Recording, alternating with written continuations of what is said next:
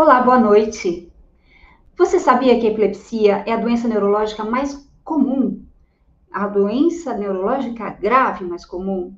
E que uh, qualquer um de nós tem 3% de chance de desenvolver epilepsia durante a vida? Esta e mais notícias sobre epilepsia estarão esperando você nessa live. Olá, eu sou Regina Silvia, Sou terapeuta de família, de casal, sou assistente social e trabalhei 30 anos na Unifesp com pessoas com epilepsia e familiares. Hoje nós vamos conversar um pouquinho sobre epilepsia, sobre preconceito e estigma, mitos e verdades e como é que toda essa condição é, moral, social e clínica interfere nas relações familiares, nas relações sociais e também na sua relação com você mesmo. Então, se você tem, conhece alguém, tem epilepsia, ou é familiar de alguém com epilepsia, vamos juntos. Estaremos aqui para falar sobre esses assuntos e contamos com a sua participação. Então, vamos lá. É, sabemos que a epilepsia é uma doença neurológica crônica, é caracterizada pela manifestação de crises epiléticas que uh, são constituídas por nosso cérebro, desculpe, nosso cérebro, ele é constituído por bilhões de células nervosas que são os nossos neurônios. E eles então se comunicam através de ondas elétricas e sinais químicos. Quando acontece de haver uma, uma onda elétrica súbita e excessiva que irrompe a atividade natural dessas células, isto é uma crise epilética. Vamos dar um exemplo. Se minha mão começa com um movimento que não estou comandando esse movimento, né? Ele está vindo de uma descarga elétrica irregular que está aqui, bem na área do movimento da mão. E o cérebro ele vai conseguir interromper esse movimento, mas eu não tive nenhuma intenção, né, nenhuma uh, projeção sobre isso. E o que acontece então? Esta é uma crise epilética. Muitas pessoas confundem a crise epilética com uma convulsão. A convulsão é apenas um tipo de crise epilética. Então, nós sabemos que determinadas funções, todas as funções do nosso corpo, do nosso sentido, das nossas emoções, estão todas no nosso cérebro. Então, se essas ondas, se essas descargas elétricas irregulares acometerem qualquer região, o nosso corpo vai se manifestar, de acordo com aquela área que está sendo tomada. Portanto, a epilepsia, ela nos traz comportamentos irregulares, não desejados, né? Ela pode tomar as nossas emoções, os nossos sentidos e a nossa consciência. E nós sabemos que as causas da, da epilepsia, elas são inúmeras, né? E a gente sabe também que os países é, em desenvolvimento, eles têm mais pessoas que têm epilepsia por essas causas que são acometidas que eu vou falar para vocês. É, nós sabemos que é, o, as doenças infecciosas, né, como a meningite, como é, a neurocistocercose, uh, doenças infecciosas, problemas de parto, o traumatismo craniano, tudo isso acomete a população mais pobre, né? Então, os países em desenvolvimento, eles têm mais epilepsias com essas causas, problemas de parto, é, e as, os países desenvolvidos, eles têm mais epilepsias que que têm bases genéticas, né? Nós temos síndromes genéticas bastante um, debilitantes na epilepsia, como a síndrome de West, a síndrome de Rett, e que precisam de cuidados muito especiais e que trazem deficiência intelectual. Então, é, nós sabemos que uh, pessoas com epilepsia, elas são bastante, um, tem muita necessidade de fazer esse, esse tratamento, então, é, neurológico e cuidar também de tantos outros aspectos da vida, como é, mentais, psicológicos, emocionais e familiares. E a gente sabe que tem mitos e verdades sobre epilepsia. Quais são os mitos? Né? Se estivéssemos conversando aqui, vocês iriam enumerar muitos deles. Então, a epilepsia é contagiosa? eu trabalhei muitos anos fazendo muitas reuniões com pessoas e familiares, e sempre vem essa pergunta: a baba pega? Né? Claro que tem pessoas que conhecem muito bem a questão, mas o popular carece muito de informação. A, a epilepsia tem a ver com a loucura? Ela enlouquece? Ela é hum, possessão espiritual? A gente, habitualmente, a gente ouve os, clientes, os pacientes contando que foram exorcizados, alguns puderam ser não reconhecidos com uma crise epilética na rua e alguns presos porque estavam andando em volta de um carro, é, fazendo alguns movimentos que não eram reconhecidos por policiais, por pessoas transeuntes. Então, isso tudo traz consequências inúmeras para a vida dessas pessoas, né? É bastante marcante. Enfim, tem também os fatores históricos que nos remetem a essas questões. Por que, que a epilepsia mobiliza tanto preconceito e tanto estigma? De onde isso surgiu? Nós imaginamos que a, a história da epilepsia e tudo isso que nos remete aos preconceitos, ela é como Roma antiga dentro de Roma nova. Né? Ela ali, naquele espaço antigo, ela tem outro pensamento, ela mantém rigidamente algumas fantasias no imaginário, no imaginário social. E quais são essas fantasias? Então veja, a epilepsia ela foi considerada doença dos deuses numa determinada época. Pessoas que tinham epilepsia, elas eram uh, tratadas e condecoradas com alimentos, com roupas, com festas, porque se imaginava que ali tinham espíritos né, virtuosos. Em contrapartida, depois de determinada época, as pessoas que tivessem alguma manifestação, elas eram entendidas como que tivessem receber uma possessão demoníaca. Enfim, elas eram maltratadas, elas poderiam ser incineradas na Idade Média, e tudo isso foi se consolidando no decorrer da história. A ciência foi trazendo muitas informações, já logo no século V, com alguns estudiosos foram trazendo informações de que aquilo ela estava no cérebro, né? Que não não no espírito, né?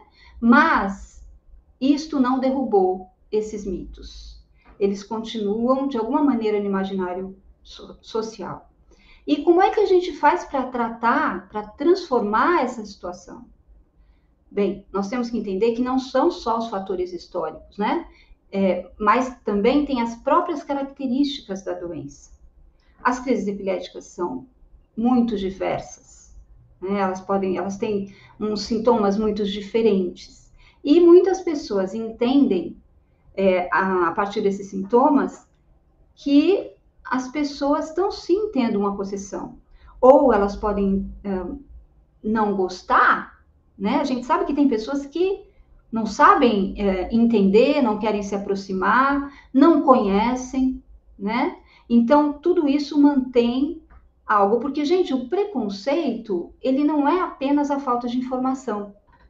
Tanto é que a gente sabe que tem profissionais da saúde, profissionais da educação, que não gostam de atender, por exemplo, quem tem HIV, que não gostam de atender pessoas que tenham determinadas doenças, e não é porque não sabem. Né? É muito comum pessoas com epilepsia, é, num, num pronto-socorro, por exemplo, às vezes serem confundidas com pessoas ou jovens que fazem uso de substâncias, né? lícitas ou ilícitas, porque tem um conceito prévio, né? porque é jovem, porque está tatuado, então tem aí um preconceito.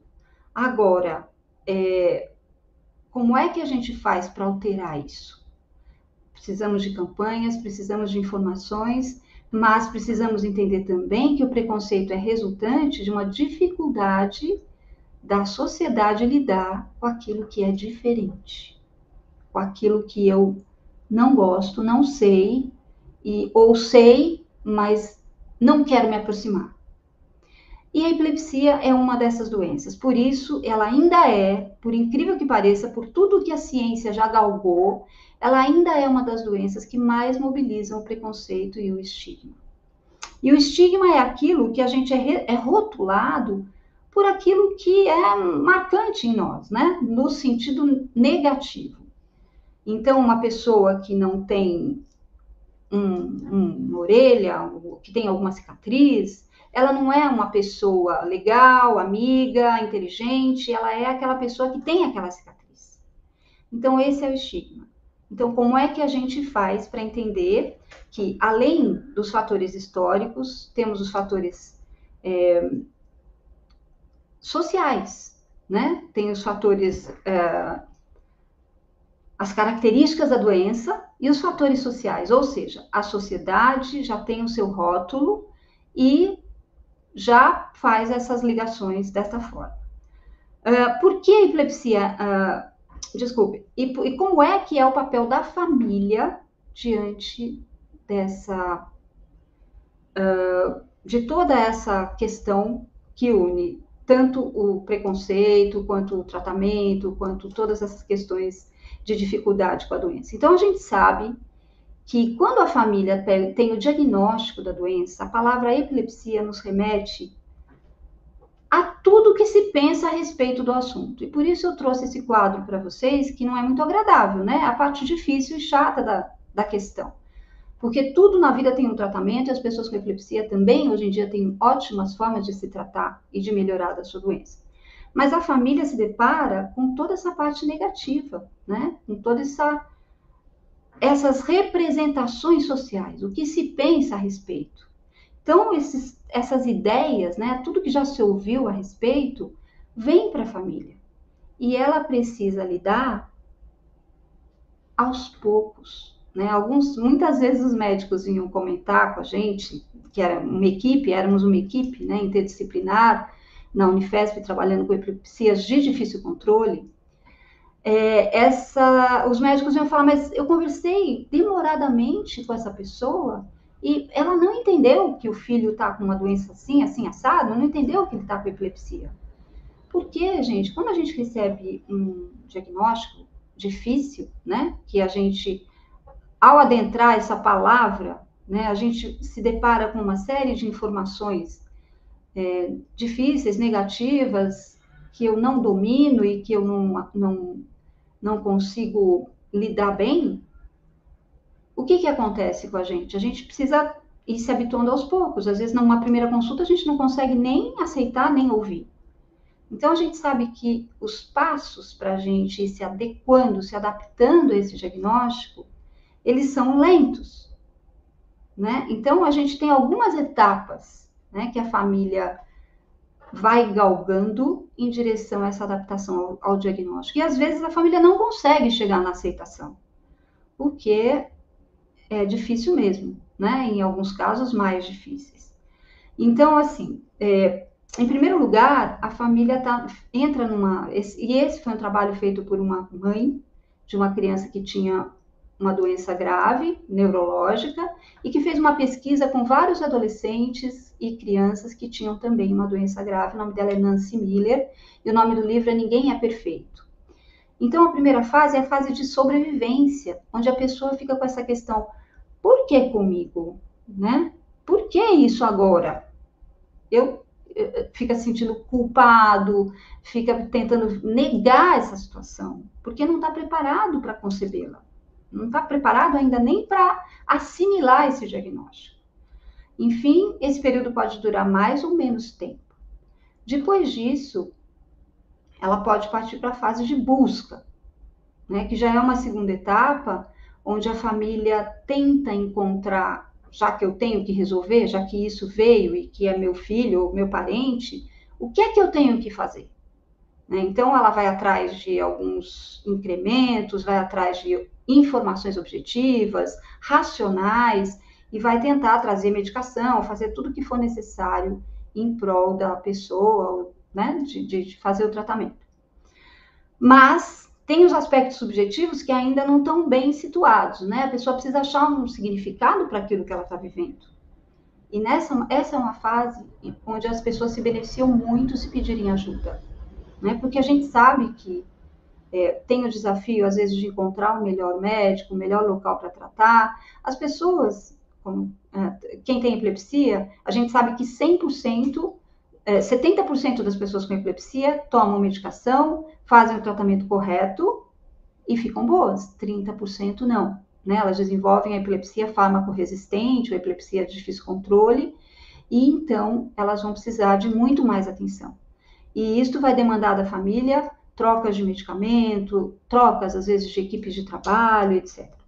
Então, é, essa fase de, de, busca, né, ela vai tentar adequar todas essas questões ao tratamento, ao, ao que ela está necessitando no momento. A fase de ajustamento, ela vai conseguir fazer esses movimentos, né? E vai se organizar, se equilibrar e já realmente está mais adequada. Só que a gente sabe que epilepsia, quando de difícil controle, ela pode trazer realmente mais dificuldades para a família, né? E eu estou lembrando aqui alguns casos que eu atendi, atendi muitas famílias que realmente precisaram de ajuda, e uma delas é uma família que é, o filho tinha muitas crises toda vez que ficava ansioso.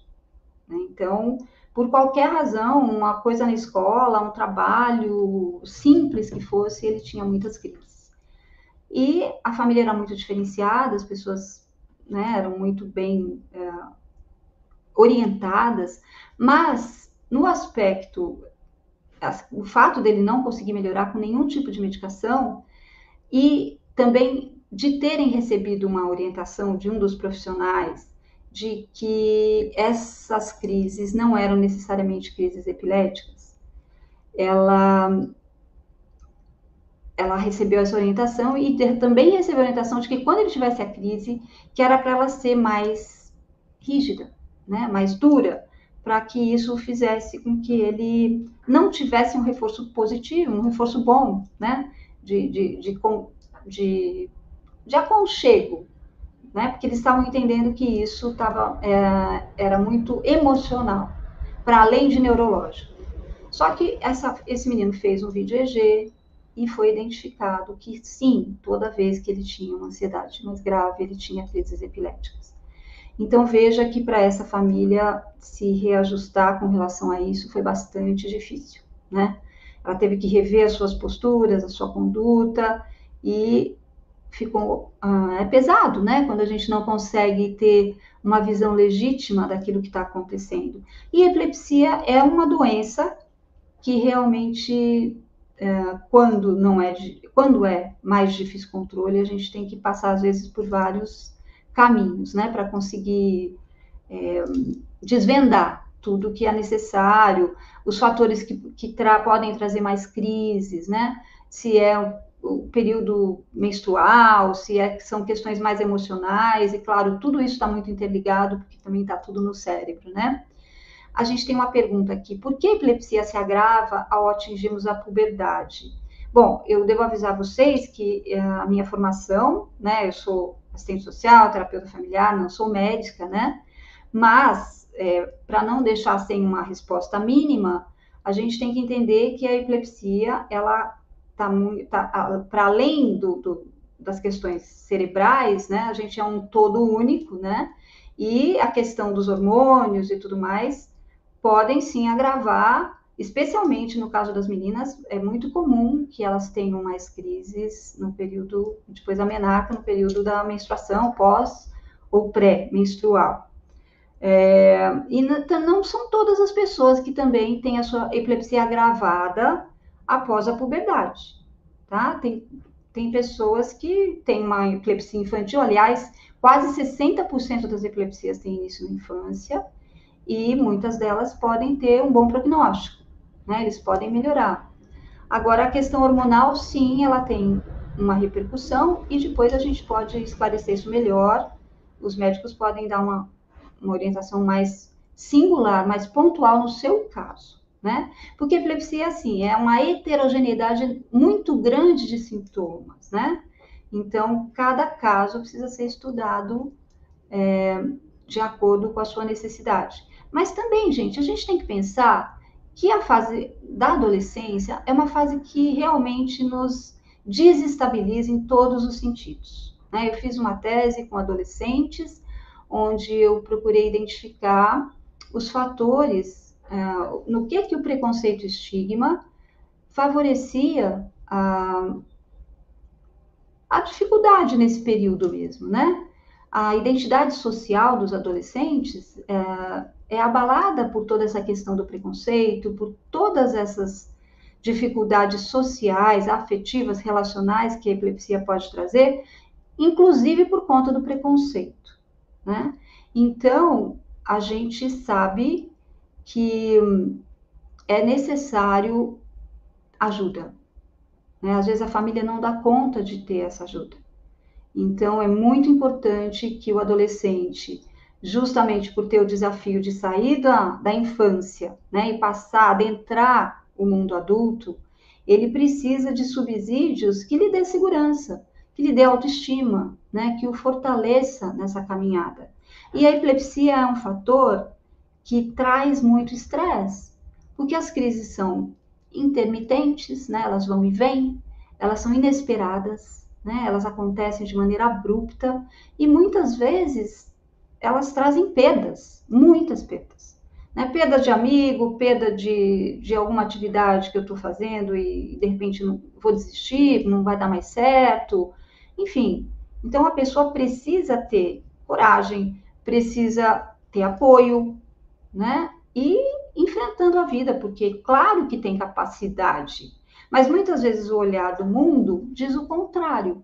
Então, uma doença crônica traz mais estresse, sim, e, e é mais difícil nesse período, né? Porque o adolescente, pra, além de tudo, ele tem que é, se superar, ele tem que entrar nas galeras, tem que entrar nos grupos, ele tem que ser ele mesmo. E como assim, né? É, se eu tenho uma crise e as pessoas me olham muito feio, né? Então a gente vai daqui a pouquinho falar sobre identidade social, que é algo que a gente constitui na escola, né? E então falando um pouquinho mais das famílias, né? A gente sabe que a epilepsia ela mobiliza profundamente a dinâmica familiar. Ah, ela, uh, as, as interações ficam todas acometidas. Eu vou dar um exemplo aqui também de uma outra família que eu atendi, onde tinham três irmãos, tá? Uma delas que era mais inteligente, que era irmã do meio, e que chamava muita atenção porque era artista, era compositora, enfim, muito, muito diferenciada cognitivamente. Uh, o irmão mais novo, ele tinha uma deficiência visual, e, enfim, e aí o que acontece, né, nessa dinâmica?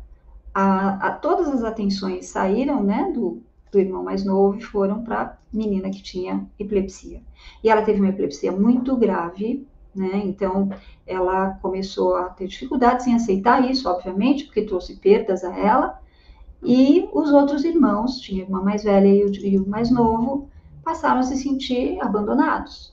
E esta menina, por ter tido mais atenção, né, por ter roubado todas as atenções e dada a preocupação, né, com a questão dela, ela também passou a não respeitar mais as regras familiares, a não obedecer mais os pais, e, e aí a hierarquia, né, da família também teve uma mudança, porque era a irmã mais velha que tinha mais controle, que determinava mais as coisas, a mãe tinha mais as regras na mão, enfim, teve uma dança aí muito diferente, né? O irmão mais novo teve que se virar, e essa menina era o alvo das atenções por conta da doença, né? Então, é, a mãe também teve que procurar lugares para ela ser atendida, tinham os medicamentos que tinham que ser buscados em diferentes lugares, enfim.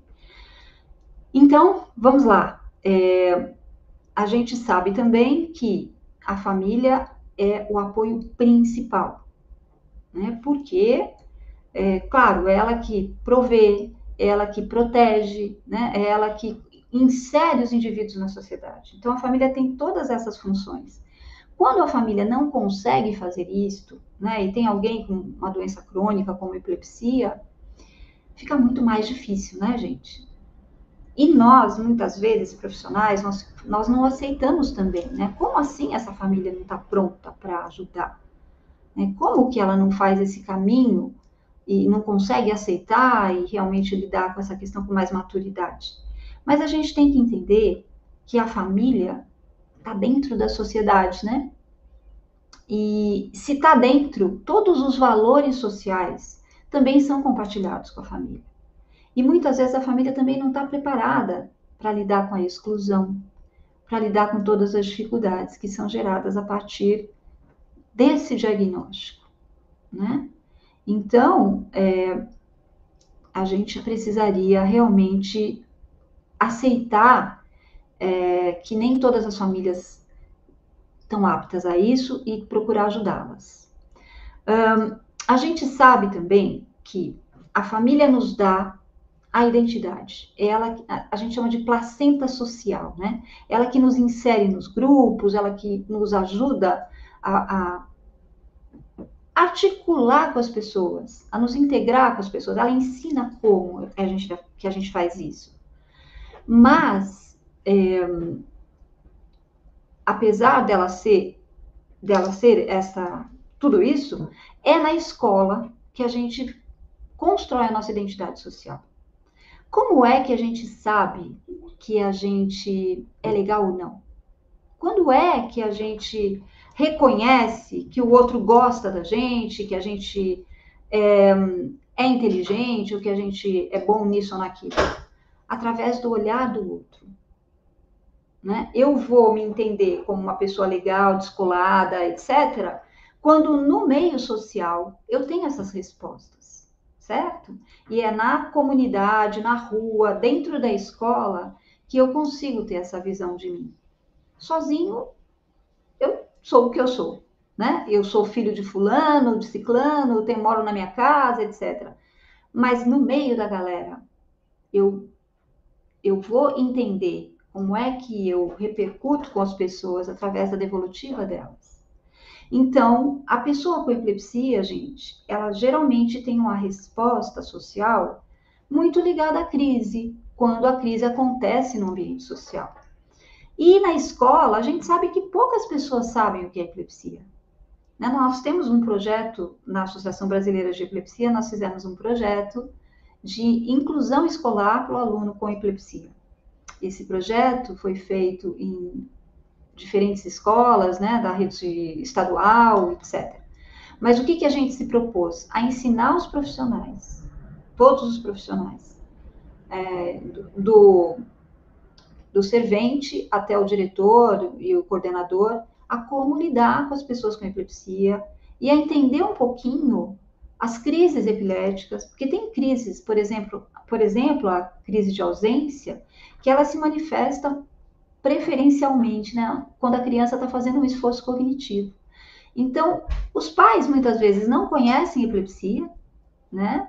E, e, na escola é que a criança trabalha cognitivamente e o professor tem mais chance de identificar essa crise. Né? Por quê? Porque é uma crise muito rápida, né? Para aqueles que não conhecem, a criança está fazendo, de repente ela para, pisca um pouquinho e volta. Quer dizer, ela perdeu a consciência, mas não perdeu o tônus, né? Ela continuou, é uma coisa sutil, mas tirou a consciência, quer dizer, ela não sabe o que está acontecendo mais ali naquele minutinho. Ela perdeu a matéria, né? Ela depois se localiza e continua devagarinho a fazer o que estava fazendo. É, é um pedacinho do segundo, né? São fragmentos de segundo que, que tomam a criança com essa crise. Mas um professor desavisado não vai identificar. Né? Então, essa criança, para ser reconhecida, no seu lugar de criança com epilepsia nesse momento, que precisa de determinadas atenções, até didáticas, ela precisaria que o professor entendesse ou reconhecesse o que está acontecendo. Né? Então, a gente sabe que a escola é, é um lugar onde, se uma criança ou um adolescente tiver uma crise epilética, num pátio de escola, por exemplo, gente, vai ser realmente uma coisa muito marcante. Se ele cai na rua, na cidade, etc., ninguém vai saber quem é. Mas ter uma crise no pátio da escola, dentro da sala de aula, é algo que vai trazer uma repercussão dos amigos, daqueles pares que ele convive no dia a dia. E se esses, esses meninos ou essa população não for orientada nesse momento, eles não vão agir, provavelmente, com colaboração, né, com entendimento. A gente estava falando do preconceito. O preconceito é um conceito prévio e errôneo de algumas coisas e também a gente aprender a lidar com determinadas coisas. Então, aí seria um momento dos professores, né, dos profissionais da escola, chamarem e explicarem, né, ao mesmo tempo que eles estão acudindo uma criança que pode ser, pode ter uma convulsão, e eu já vou falar para vocês como é que a gente faz diante de uma convulsão, eu sei que muita gente sabe, mas algumas pessoas podem não saber. Então, é, é hora do professor falar: ó, oh, minha gente, isso aqui é epilepsia, né? Isso não, não tem nenhuma forma de contágio, né? Isso tem começo, meio e fim, vai passar. Enfim, uma série de coisas no sentido de explicar o que é e ao mesmo tempo agir com calma, agir com delicadeza, sem medo, a criança e o adolescente, ao perceberem essas atitudes, eles vão aprender sobre epilepsia. Né? Eles vão saber como fazer quando eles estiverem diante de alguém passando por isso, seja na família ou seja na rua. Então, é, a gente entende que o preconceito ele precisa ser combatido desta forma, com atitude, e que a escola é um ambiente muitíssimo importante para que as pessoas aprendam, né? E que se, descon se desconstruam os preconceitos, né? Então, como é que a gente faz quando uma pessoa está tendo uma convulsão? A gente sabe que convulsão, como nós já dissemos, não é o único tipo de crise epilética, né? Ah, existem inúmeros tipos de crise epilética, algumas até tão, tão diferentes que a própria equipe de saúde tem que quebrar muito a cabeça para definir o que está acontecendo ali. Mas, diante de uma convulsão, a gente precisa, em primeiro lugar, afastar tudo que possa machucar essa pessoa, porque ela está se debatendo, né? Ela teve ali um, uma descarga elétrica generalizada que pegou os dois hemisférios cerebrais, então ela está se debatendo, ela pode se machucar, a gente tem que providenciar algo para pôr embaixo da cabeça, né? Porque o órgão mais importante seria esse para não aumentar, para não, não machucar. Então, põe no colo, ou põe um travesseiro, ou põe uma roupa embaixo da cabeça. Não puxar a língua, não fazer nada nesse sentido, obviamente, porque a pessoa pode prender o dedo, né, de quem está mexendo na boca dela, ou também, se colocar qualquer coisa dura na boca da pessoa, ela pode quebrar os dentes, né? Então, não há necessidade de fazer nada disso, porque o cérebro, ele vai se reorganizar, se reequilibrar. Ele mesmo vai estancar a crise mas protegê-la de qualquer trauma que possa acontecer ali, afastar as pessoas para que ela possa respirar. Se está com uma camisa apertada, alguma coisa, soltar. Não precisa gritar, não precisa chamar, não precisa dar nada para beber, e assim aguardar que isso passe. E, segundo a nossa orientação, que quem estiver fazendo essa assistência possa orientar as pessoas, né? Sobre que epilepsia é um problema no cérebro, e é um problema, e como é um problema no cérebro, é algo que qualquer um de nós pode vir a ter, né? Aliás, é, como nós falamos, né? Ah, qualquer coisa que possa lesa, trazer uma lesão cerebral pode dar crise epiléptica. Então, assim, uma pergunta que nunca quer calar, né? Pessoas com epilepsia devem ou não dizer que têm epilepsia quando vão procurar um emprego? Depois vocês participem aí, digam o que é que vocês pensam. Né? Se eu disser que tenho epilepsia, eu estou excluído da fila muito provavelmente. Se eu não disser que tenho epilepsia, eu posso incorrer em ficar ansioso, em ficar mais nervoso nesse período inicial de trabalho e a ter crises né, no meu trabalho. Enfim, como é que a gente pode fazer nesse momento inicial, inclusive que a empresa nos dá formulários, né, para a gente ter que preencher e dizer se tem ou se não tem alguma doença, algum problema de saúde. Como é que a gente faz nesses momentos? Claro que ninguém é obrigado a dizer aquilo que tem, a menos que seja alguma coisa contagiosa, né, como uma tuberculose ativa, alguma coisa assim. Por mais que as empresas é, exijam essa notificação, ninguém é obrigado a fazer isso. Mas o ideal seria que pudessem falar, não? Mas a gente sabe que diante de uma grande fila, né, de uma, de uma sociedade com desemprego como a nossa está, é, é alguma coisa que pode sim excluir. Então, vejam, os empregadores, eles não sabem que epilepsia é algo que não é incapacitante. Pessoas com epilepsia podem e devem trabalhar, desde que não façam algum trabalho de risco, né, obviamente. Então, é preciso conhecer a sua epilepsia, é preciso saber qual risco você corre e evitar essas situações, mas obviamente que a sociedade tem um olhar para as pessoas com epilepsia muito mais incapacitante, né, desabilitante do que essas pessoas têm de possibilidades. Então, gente, como é que a gente faz para achar um lugar na sociedade que seja digno né, das pessoas? Né? Porque a epilepsia é um pouco uma doença fantasma, como eu já ouvi de muitos pacientes, né?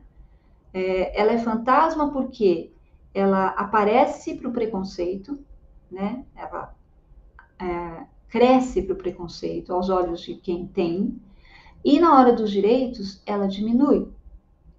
Né? Então, a gente ainda não tem os direitos necessários, os recursos necessários para que as pessoas com epilepsia é, possam ter a vida é, não facilitada, mas assim, equiparada né, às pessoas que não têm, por exemplo, numa fila de empregos. Né? É, então, assim, temos muito a galgar ainda nesse sentido. Né? Nós teríamos ainda que é, participar mais né, das associações, é, buscar mais os nossos direitos, é, enfim, trabalhar mais unidos, porque sem demanda social não tem política social. As políticas sociais, na epilepsia, deveriam vir a serviço de quê? Que é que vocês acham que as pessoas com epilepsia estão precisando? Né? Por exemplo, pessoas com epilepsia não têm é, gratuidade no transporte.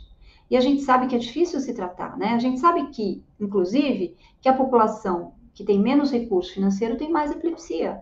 E são justamente essas que têm que pegar remédios, né? Que ir para os hospitais, que buscar uma série de coisas. Então, elas deveriam ter esse, esse benefício, não tem. A gente sabe que a Previdência Social também tem dificuldade em avaliar as pessoas com epilepsia, né? A gravidade. Muitas vezes eles não, não se fiam nos relatórios médicos. E a pessoa, como tem, como a epilepsia é um problema intermitente, quando ela vai no perito, certamente ela pode não ter crises. E ela é muito questionada, né, na gravidade ou não do problema que ela tem. Então, é difícil também uma pessoa com epilepsia, muitas vezes obter uma aposentadoria por invalidez ou é, um auxílio doença por conta dessa questão é, de invisibilidade, né? Então temos aí coisas para galgar, né? A Associação Brasileira de Epilepsia tem tentado é, há longos anos fazer esse movimento e, e conta sim com a ajuda de muitas pessoas. A gente sabe que as redes sociais também elas ah, favorecem muito que as pessoas é, se coloquem, se abram, é, se sintam pertencentes a um grupo. Então, isso melhorou muito de, de uma década para cá. Né? Eu acredito que visivelmente as pessoas com epilepsia eram mais isoladas e tinham mais dificuldade de se expor, porque não tinham muito contato nem com outras pessoas com epilepsia. Hoje em dia a realidade é muito outra mas isso não quer dizer que a gente já tenha chegado onde a gente precisa, né? Enfim, é, tem alguma pergunta para gente? Não?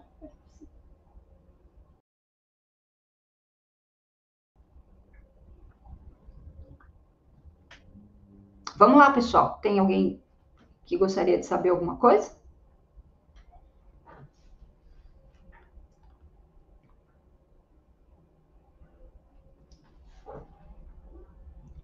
Então, assim, né?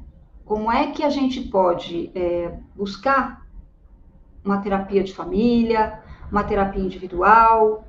É, onde é que a gente pode procurar esses grupos? Né? Existem grupos de terapia também para pessoas com epilepsia.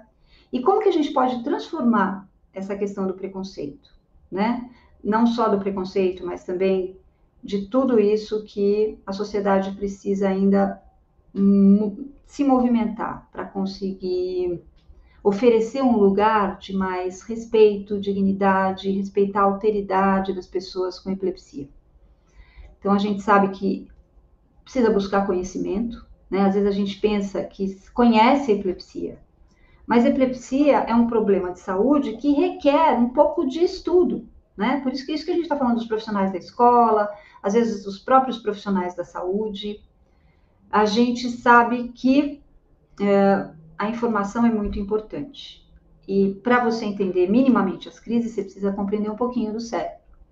Outra coisa, troca de informações. Então, não se isolar.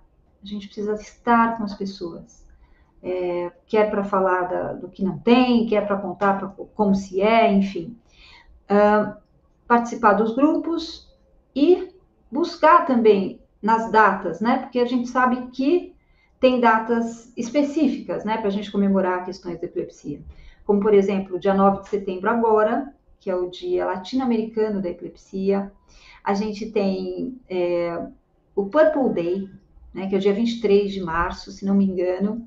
E o Purple Day é uma data muito específica e muito especial, onde é, uma menina, né, que é dos Estados Unidos, ela devia ter mais ou menos uns 16 anos, ela foi para as redes sociais e disse que ela, com uma roupa roxa, né, e disse que ela, então, estava é, vestindo aquela roupa roxa porque isso era a cor da, da espiritualidade, era a cor da, da união, da integração, e que a partir daquele momento ela não queria que nenhuma pessoa com epilepsia se sentisse isolada, se sentisse sozinha.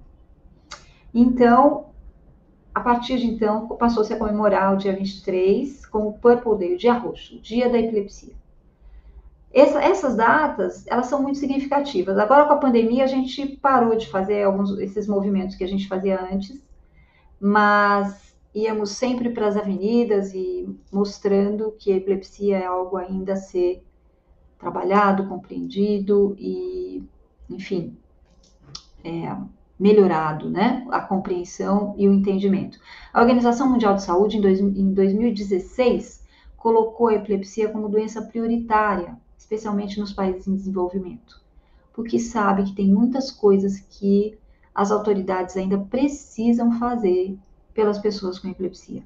Se você é uma pessoa com epilepsia que já tem tudo que precisa, né, que já tem a sua epilepsia bem tratada, bem conduzida, resolvida, a gente precisa lembrar que tem muitas pessoas que ainda não acharam local para ser tratado, que ainda nem sabem que tem e que não tomam medicação correta. Quando a gente fala que 70% das pessoas com epilepsia tomam medica medicamento, fazem tratamento, ficam boas, a gente tem que lembrar que no Brasil, por exemplo, tem uma porcentagem muito grande, muito significativa de pessoas com epilepsia que ainda não fazem o tratamento correto, que ainda não têm o seu diagnóstico.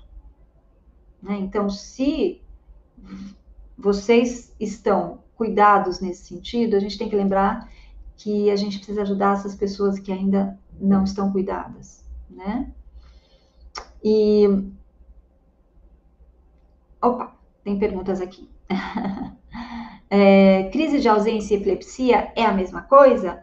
A crise de ausência é um tipo de crise epilética, tá? Então, como eu falei, a epilepsia são descargas elétricas irregulares que acometem uma região do cérebro, certo? Ou podem até trazer uma crise tônico-clônica generalizada, que é quando acomete o cérebro todo, né? E a crise de ausência é uma crise onde não é, não, não, a crise não está generalizada, não é tônico-clônica, né? Ela pega uma, um pedaço do cérebro e ela tem uma manifestação muito simples, né? É, não, a pessoa não perde o tônus muscular, ela continua com o tônus, mas ela perde a consciência. Se ela estiver atravessando a rua, ela para. Né? Então, a crise de ausência é uma crise, é um tipo de crise epilética, certo? Com certeza, que não é a crise convulsiva e tem outros tantos tipos que não a crise de ausência, mas é um tipo de crise epilética, com certeza. E a família precisa fazer terapia junto com a pessoa que tem epilepsia? Então, a terapia familiar, especialmente na abordagem que eu faço, que é a abordagem sistêmica, a terapia é feita com a família inteira né? Porque a gente entende o seguinte, que a epilepsia, ela é um problema da pessoa, mas a pessoa pertence a uma família. E a gente sabe que tudo que acontece com um membro da família acontece também com a família.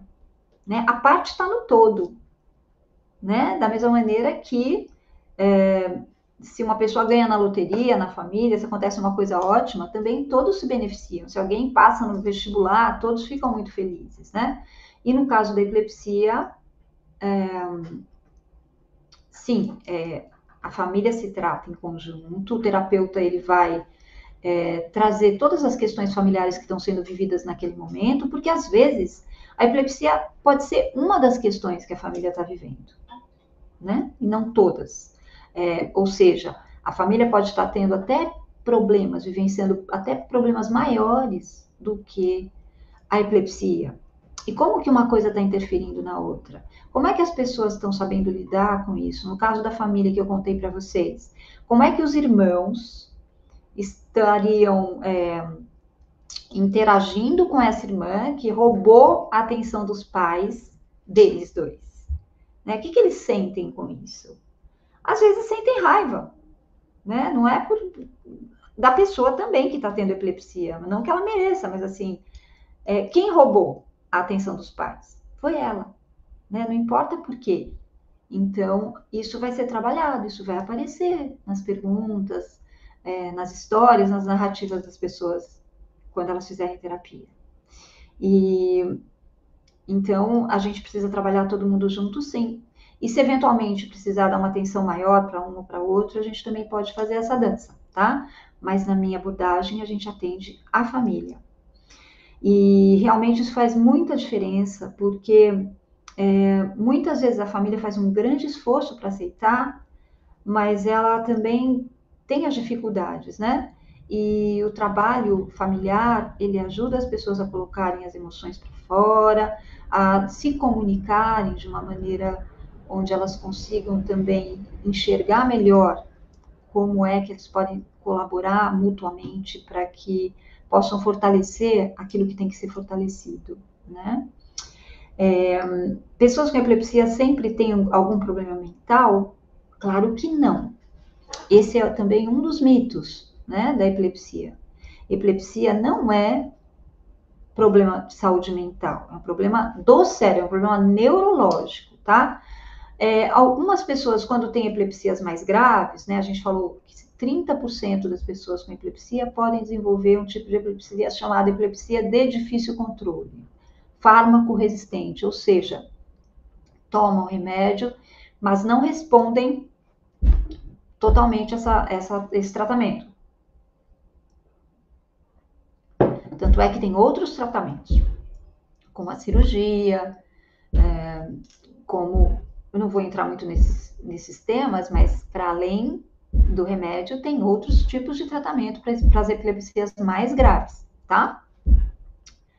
Então, é, as pessoas que têm uma epilepsia mais grave podem desenvolver mais facilmente algum problema de saúde mental. E também, gente, todas essas questões que a gente está falando, né? Não é fácil ter epilepsia.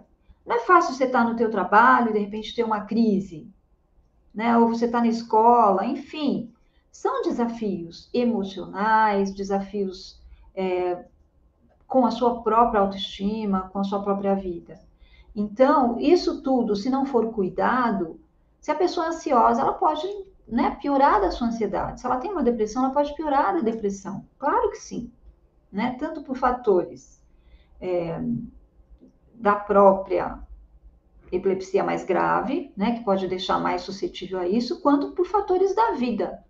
Né? Então, pode sim, mas epilepsia não é transtorno mental, nem problema de doença mental. São coisas totalmente diferentes, tá? Que no decorrer da história, teve um período onde os psiquiatras estavam. É, começaram a, a internar pessoas com epilepsia junto com pessoas que tinham transtornos mentais. Então, vocês imaginem como é que essas pessoas ficavam, né? Então, muitas vezes, é, isso pode ter também piorado esse preconceito, né? De que uma coisa é igual à outra. E, e hoje em dia, a, as pessoas ainda têm essa, esse mito, né, essa representação social negativa, porque talvez também algumas crises elas possam é, dar essa impressão, né, de que a pessoa possa estar tá meio esquisita e tal, mas as crises neurológicas são diferentes das crises, mas tudo, tudo tem uma estética, né? E uma coisa às vezes pode sugerir a outra, trazendo esse mito, esse conceito prévio aí que você está trazendo e que não é real, tá? A maioria das pessoas que tem epilepsia tem um problema neurológico, que é diferente de um problema de saúde mental. Epilepsia emocional resolve com terapia? Bom, eu não conheço epilepsia emocional. É... Epilepsia emocional, eu devo entender que fatores emocionais podem favorecer ou precipitar as crises epiléticas? Bom, Uh, tem fatores que podem trazer mais crises epiléticas, especialmente se a pessoa tem uma epilepsia de difícil controle, né? Como a gente estava falando, é, mulheres em período menstrual, é, pessoas com uma ansiedade muito grande, né? Como o caso desse rapaz que eu citei, é, enfim, estresse, tudo isso pode fazer com que a pessoa tenha mais crises epiléticas. Se é isso que você está chamando de epilepsia emocional, é, tá bom, é, eu, é, essa eu conheço, né? Mas pessoas que tenham problemas emocionais não têm epilepsia. Né? Problemas emocionais não decorrem para uma epilepsia se a pessoa não tiver uma vulnerabilidade para ter crises epiléticas. Mas algumas crises epiléticas podem vir uh, podem ser uh, chamadas, né, precipitadas através de problemas emocionais. Então, claro, gente, acho que pessoas com epilepsia, pessoas com doenças crônicas, né, mas seja ela qual for, mas a doença crônica ela traz uma exigência, né, de tratamento, de cuidados, de uma série de coisas. Só isso já é um fator que pode trazer benefícios se a gente fizer terapia. Como não? Né? A terapia ela tem a função de nos ajudar a entender o que a gente está vivendo, né? a nos organizar diante do que a gente está vivendo, tanto emocionalmente quanto de todas as maneiras, né? até materialmente, até em termos de tratamento, tudo isso. Né? Ela nos leva a pensar a nossa vida e pensar as nossas relações, enfim, melhorar tudo isso. É um espaço que a gente tem para poder cuidar do nosso interno, né? De tudo isso que a gente sente, das nossas uh, faltas, das nossas angústias. Então, sim, óbvio que não só pessoas que tenham epilepsia, né? Seja emocional, essa palavra que você usou, mas claro que quem tem epilepsia é, se beneficiaria muito de um trabalho né, com, com uma terapia tanto a pessoa quanto a sua família, né? Porque a gente sabe que é um desafio.